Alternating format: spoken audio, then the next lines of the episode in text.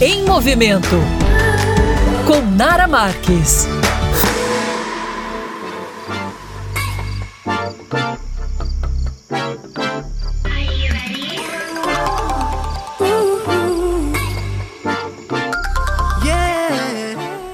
Meus amores! A coluna Em Movimento de hoje vai ensinar uma receita para vocês que muito tem se falado nos últimos tempos. Mas calma, gente, não vou ensinar para vocês como que se faz gasolina, não vai ser dessa vez, tá?